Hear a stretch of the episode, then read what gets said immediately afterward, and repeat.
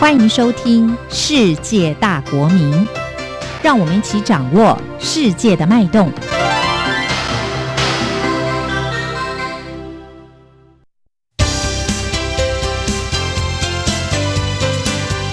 公民新世界。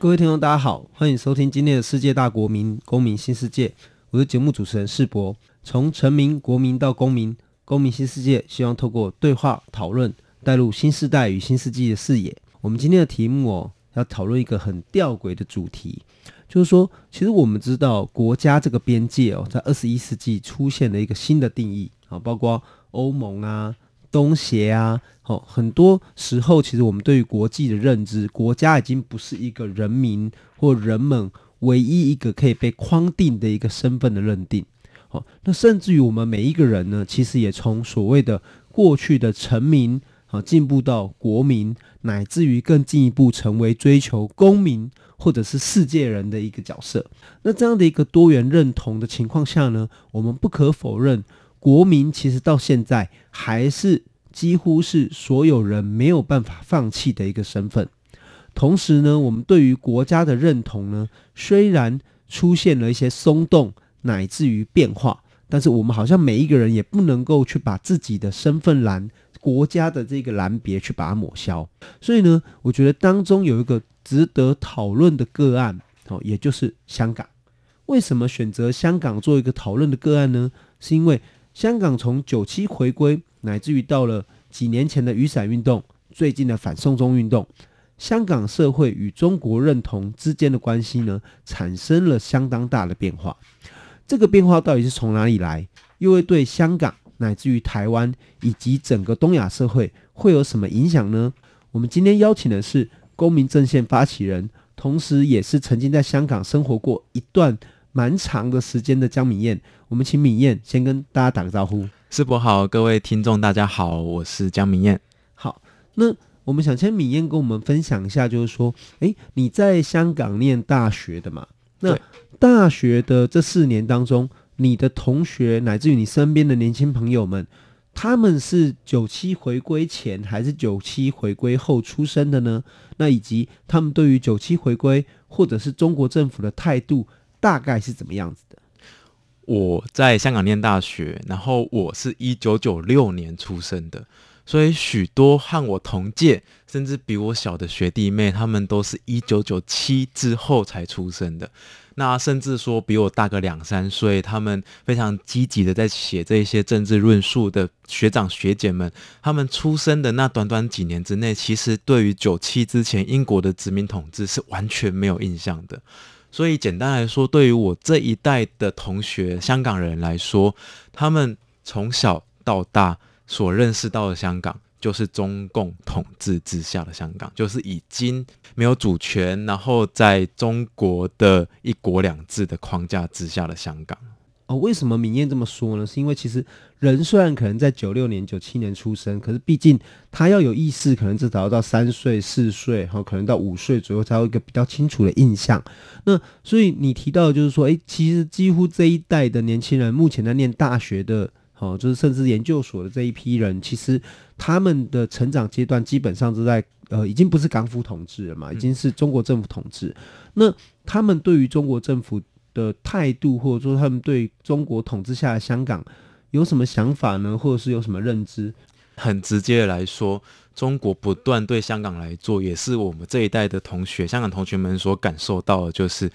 中国不断的想要去同化香港。中国会用了很多手段去想要让香港人的认同回归到中国人认同，比如说在基础建设上面，中国人就会盖高铁啊，然后就说要到广东、到北京，然后港陆一家亲，然后中国人还会盖那个港珠澳大桥，说要把。香港、澳门、珠海、广东这些地方连接在一起，说这是一个大湾区，而且还会去提倡所谓的大湾区的认同。所以，其实中国最想要做的就是，他不想要让香港保存它原本在殖民历史或者是在殖民历史里面这一些民主抗争史里面所累积出来这一些属于香港人独特的认同，里面还包含了，比如说像使用繁体字，比如说像用广东话。比如说，我们知道，在一九八零年代的时候，香港的影视产业其实是外销到台湾啊、东南亚，甚至是中国一个相当重要的来源哦。所以，中共他都一概的想要去不承认这一些香港人曾经拥有过的历史。或者是他不想要去承认这一些香港人在过去这段时间之内，他们自己在书写自己的身份认同的过程。所以对于呃香港这一代年轻人来说，他一方面要在中共这样子的打压之下，要去努力的去保全自己的历史；另外一方面，他还要去想，他还要去去面对到中国，比如说他开放中资进来炒房。去让二零零三年本来中国要推国安法，就后来失败了。中国就开放中资去炒房，想要去稳定这一些中产阶级有房的这一些市民，他们对于中国的支持。然后另外一方面，中国还就是开放的新移民，然后大量的不让香港政府有权可以审批的。然后像中国它。去让水货客这样子的状况去，呃，有许多中国的水货客他们来到香港买奶粉啊，买尿布啊，然后造成香港很多有很多本土特色的小店都相继消失了。这就是香港这一代的年轻人每天不断的去接受到，就是中国想要去去消灭香港独特身份的这样子的一个状态。诶，我有个呃蛮好奇，就是说，那如果你们这样在校园内的时候，是不是其实也同样会有一些是来自于中国内地的学生在校园里面？那同学们跟之间会针对这样的一个差异性去讨论吗？或者是说，呃，认知彼此在立场上或想法上，呃，是怎么样来面对这样的一个呃气氛或者一个社会环境的变迁呢？香港的中国学生非常多，而且特别是研究生，基本上在香港大学啊、中文大学的研究所里面，已经百分之七十到八十都是中国人了。所以香港人常常都会觉得说，他们好像就是嗯、自己的大学不是自己的大学，香港大学好像不是为香港而立的。好像对了某种中国的政治意图，或者是为了中国的某种政治使命而立的。然后，甚至在我们大学部，当时在那边读大学的时候，其实常常直接感受到，就是你上课的时候，班上有一半都是中国人。那这些中国学生，他们来到香港读书，当然也是有少数的个体，他们会觉得要支持民主啊，或者是会想要多多了解香港社会。但是大多数来香港读书的中国人，他们对于香港的认知，特别是这些中国年轻人，就是要来这里赚钱的，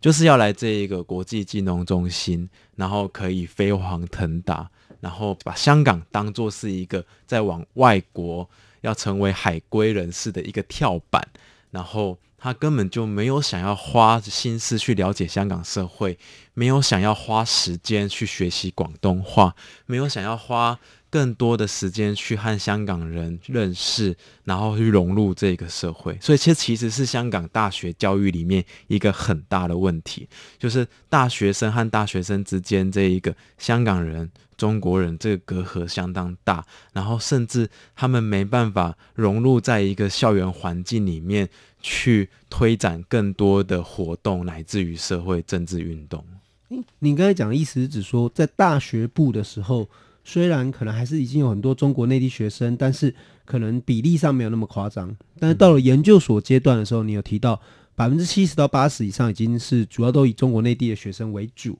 反而香港的研究生比较少。对，为什么会产生这样的落差？是因为香港的大学生会去外地念研究所，还是说，呃，香港学生他有经济上的考量啊，实际上的限制，所以选择念研究所比较少？香港念研究所的状况跟台湾不太一样。你也大家可以说，香港可能是一个比较功利取向、比较利益导向的一个状况，所以他们也不太会鼓励学生说，哦，你要再多念一个研究所再去就业啊。对于香港的大学生来说，很直接的就是，哦，我可能大二暑假就要开始找实习了，那大三就要去思考我毕业之后要有怎样的工作机会，我要拿到什么 offer。那大四的时候，其实很多学生都已经有工作的这个，就是接下来要去哪里工作都已经决定好了，所以他们也不断在准备自己未来的职业前程了。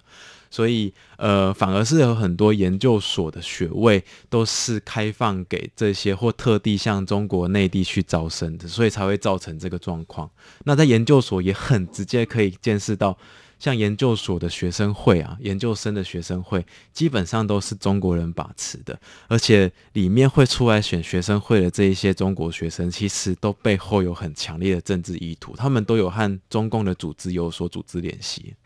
其实，呃，刚刚敏燕前面这个一段时间谈的哦，就是因为我自己学习也是呃台湾史的关系，所以其实我们会看到一个蛮有意思的相似字，就是说我们提到同化，那其实同化我们过去研究里面我们习惯用的另外一个字叫做统合，包括基础建设的统合、政治的统合、媒体的统合、经济的统合等等。其实不管是统合或者是同化，其实我觉得都会直接面临到一个问题，就是我们究竟要。追求的是相同还是差异？好，这样的一个差别，也就是说，就统治者的立场，他可能会希望我们可以尽量是越像越好的。就社会、就民间的角色，可能会看到的是，其实我们还是有些不一样。我们有我们的特色，或者是我们有我们既有历史脉络发展下的一些因素。那经过雨伞运动跟反送中运动，香港人对于中国乃至于港府的认同，是不是产生相当大的变化？没错，如果我们单就民调数据上面来说，呃，甚至我们在反送中的这一段期间，甚至前面几个月，我们已经看到香港人的身份认同其实已经越来越趋近台湾了，甚至在香港年轻这一辈啊，三十岁以下这一代。在选择香港人认同或者是双重认同、中国人认同之间的这个比例，其实跟台湾已经没有两样。这是一个很剧烈的进展，尤其是香港这个移民社会，它其实香港人认同形塑的期间比台湾又更短。台湾可能大家会说，在日治时代的时候，也有已经许多台湾的年轻人，他们当时。台湾青年这样的杂志，他们已经有喊出台湾人的这样子共同体的意识。香港是这短短几年之内是相当晚近的一个认同形成的一个过程。它甚至是在我们说九七主权移交之后，它甚至是在中国开启这一种大规模的统合的工程，这种同化的政治工程之后才形成的一个一个状态。其实米燕刚才提到哦，这边跟听众各位补充一下，因为刚好是我的专场，就是说，呃，整个台湾认同的形成，其实我们必须回过头来看，就是说，到底台湾这个岛屿是怎么形成的？那至少我们可以确定的一件事情是说，呃，清帝国统治时期的台湾，基本上，呃，东部哦，东部台东花莲有一大片，其实基本上还没有被纳入。整个朝廷的统治范围内，我们可以说，整个台湾一岛化的形成，乃至于台湾的意识的形成，大概可以推到日本殖民统治下。也就是说，它是一个殖民现代性的结果，既被殖民统治，同时又在殖民统治下的压迫，产生了独立自主的诉求。而这个台湾认同究竟要被拉到什么层次？比如说，它是一个地区的，还是一个共同体的，乃至于是一个国家的？好，当然，它在时代跟历史的发展脉络下，好，每个人的定义可能不太相同。可是至少我们可以判断，它大概是哦，今年是二零一九年了嘛，哈，所以大概可以确定是说，在这一百年当中，好，经过一个一百年漫长的发展下，有折冲，有压迫，也有发展，逐渐形成的。可是不可否认的，香港的认同形成时间非常短。如果就明燕的说法，可以说可能甚至不到十年当中，在这样的一个激烈的社会运动下，在政府跟民间好彼此的折冲下，逐渐形成了一个所谓的香港认同。所以这一次反送中的一个口号，对我来说非常的 shock 啦，非常的惊讶，就是说他提到了。光复香港、时代革命这样的一个口号，这样的口号其实非常 radical、非常激进，而且非常的，我们甚至可以说是非常的挑衅哦。那这样的口号是在什么样的脉络下出现的？以及是说，为什么香港社会运动的一个意识形态会越来越越激进，甚至质疑、直接颠覆了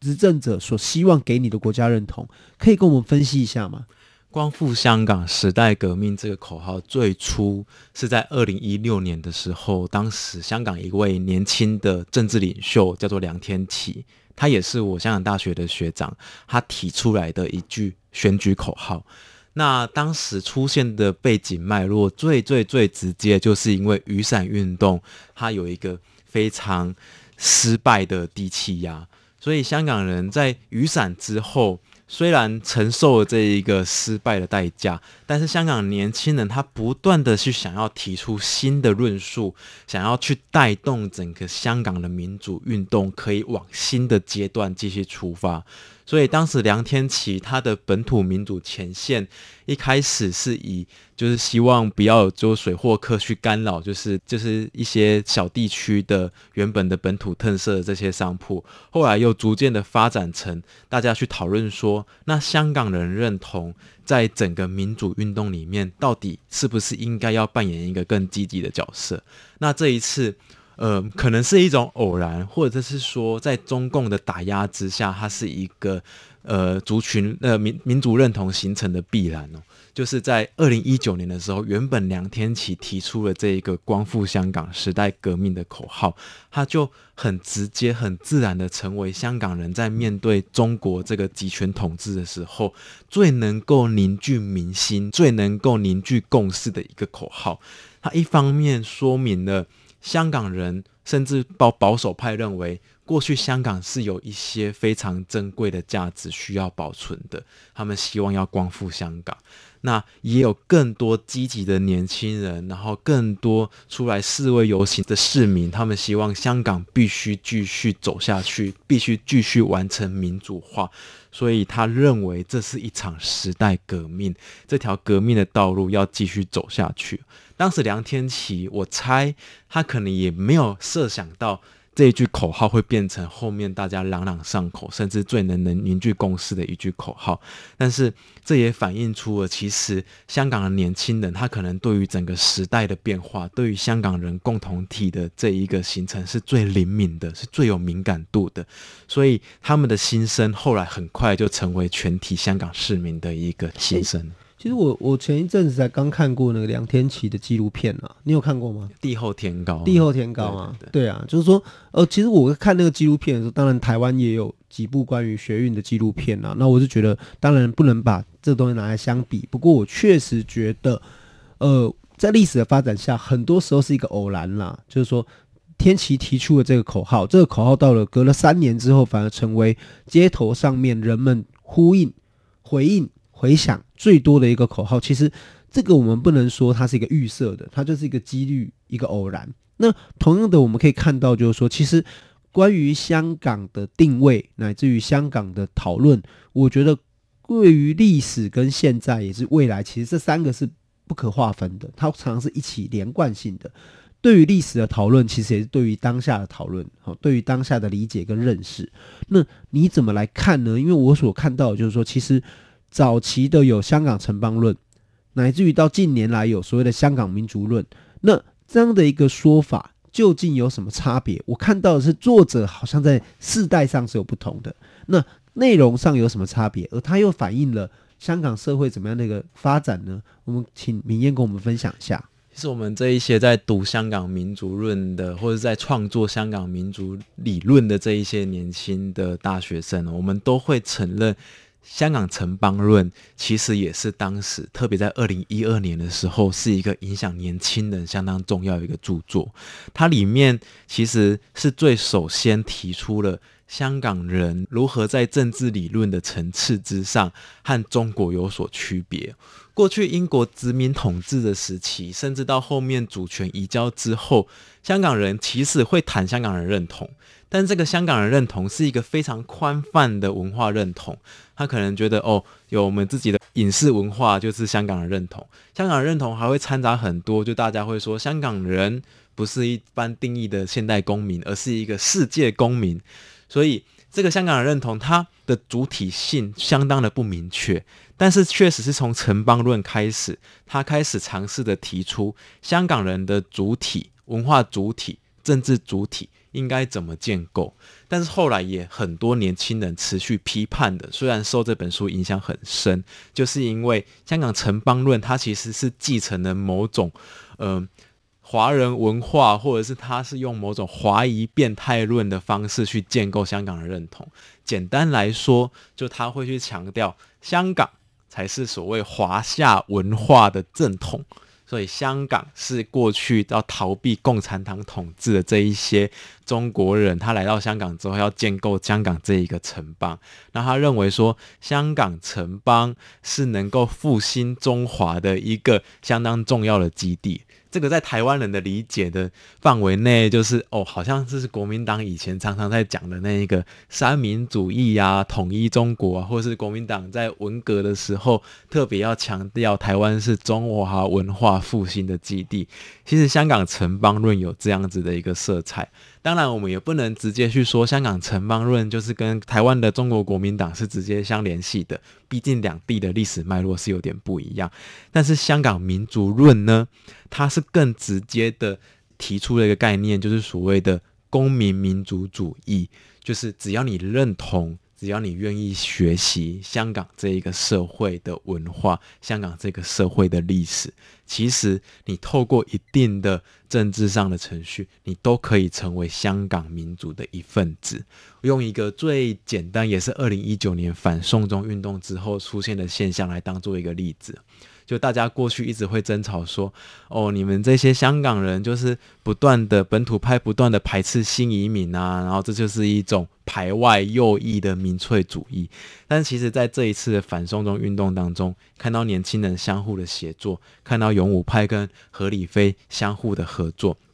甚至是在民调上面，虽然我们已经知道有许多香港的新生代，他并不是所谓土生土长的香港人哦，他是。新移民的后代，或是新移民的第一代，但是在这样子的状况之下，香港人认同竟然还可以相似于台湾人目前认同分布的状态。最直接的解释就是说，其实有许多的新移民，他在这一个运动当中，或者是在中共的打压之下，他是去想要尝试着去认同香港人这个身份，他是想要去保卫香港的原本的这一个文化的主体性。这其实就是香港民族论里面这个公民民族主义最希望强调的这个部分。当然，香港跟中国之间要有一定的政治边界，这是保存香港社会继续运作下去，这是在重建构香港内部合理的重分配一个相当重要的基础。但是，这一个公民民主主义，它是开放的，它是包容的，它是可以被学习的，它是可以在不断的应应新的历史使命下、新的历史阶段下面，它是可以有不断的进步的能量的。好，这边跟听众解释一下，就是说我们过去对于民族的认知哦，就有几个呃常常出现的讨论，就是说到底民族跟血缘关系哦，或者说民族究竟代表这一群人是不是同一个种族哦，或者是同一个族群哦，乃至于我们最后会发现，可能民族是不是只是一个界定于身份的一个工具？好，所以我之前有讨论过民族工具论、民族工具说，就是说民族只是让我们跟他们之间有一个。明显的区隔，作为一个这样的隔阂而已。那香港民主论的提出，我刚刚有提到，以公民民主主义做出发，其实也是在适应香港一个连续殖民跟多重移民的一个特殊状况嘛。因为其实不管是台湾或者是香港，其实它到现在每天都还是持续有大量的，不要说多大量，但至少是持续的人口是移进岛屿上来居住的。那也就是说，这个人的。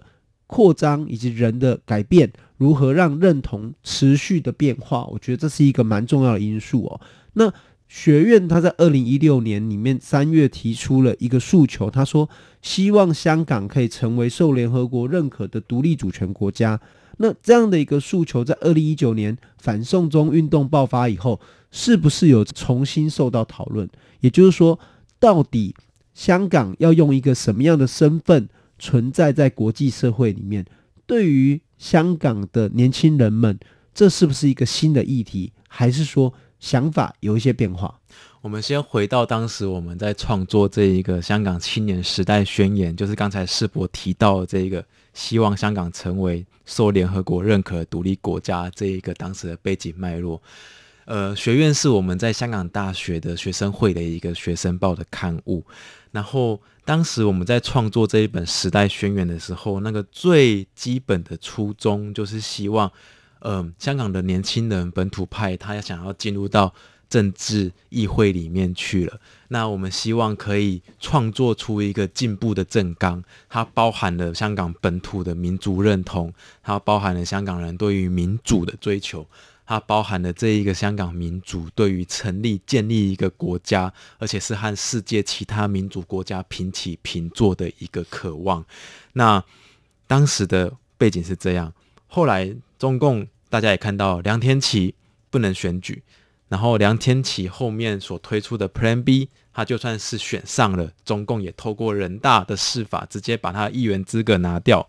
所以这一连串的打压，香港人其实。也直接面临到一个最现实压力，就是如果我们直接喊出了香港独立，如果我们直接喊出了香港要成为一个联合国认可的国家，中共会直接非常迅速的想要把这个声音给压下去。可能也是因为这样，在这一次的反送中运动里面，我们虽然已经很清楚的见证到香港人的认同相当的强烈，特别是在年轻人上。但是这一次却很少听到有香港独立这样子的呼声，甚至你在民意调查上面希望维持一国两制的比例也远远高过于香港独立的这一个诉求。但我觉得这可以理解成香港人目前是想要走一个较为务实的。一个民主独立的运动的一个路线，他们希望可以透过这样不断的折冲，然后反复的检讨运动的策略，希望最后可以达到一个对于香港最好的结果。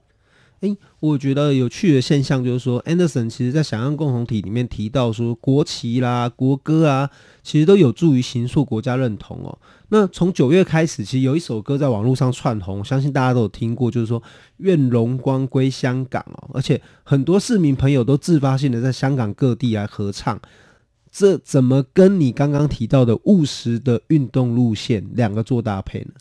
嗯，对，这个例子非常的好。这首歌里面。不讲香港独立，这首歌里面没有回到过去，在吵这一些到底香港要怎么去命名，叫做民族还是叫做什么东西，去在这个路线上面做争执。但是这首歌人人都想唱，而且很多人将它视为香港国歌。而且每一次在商场号召大家唱的时候，那个排排站壮观那个景象是过去香港人都没办法想象的。香港市民就认同这是一种庄严，而且可以代表香港价值、彰显香港人认同的一首歌。我们虽然不讲独立，我们转趋务实，但是透过这种歌唱，透过这种创作的形式，还是可以把香港人对于民主的诉求、香港人的文化认同、政治上的认同去延续下去。所以我觉得这是一个蛮特殊的现象哦，因为我们不可否认，就是说从部落、村庄、国家、联盟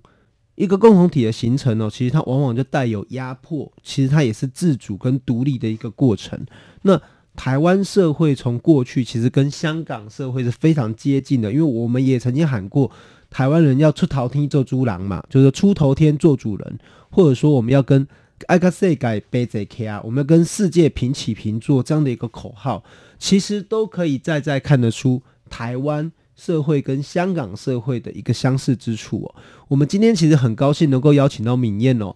透过上次跟这一次我们详细的讨论，我们可以看到香港的现况其实是一个非常特殊的案例哦，因为到了二十一世纪，到了全球化的世界之后，还能够对于这个社会有更多的思考，那这是一个非常值得大家继续探讨的话题。感谢你收听今天的世界大国民公民新世界，我是主持人世博，我们下周再见。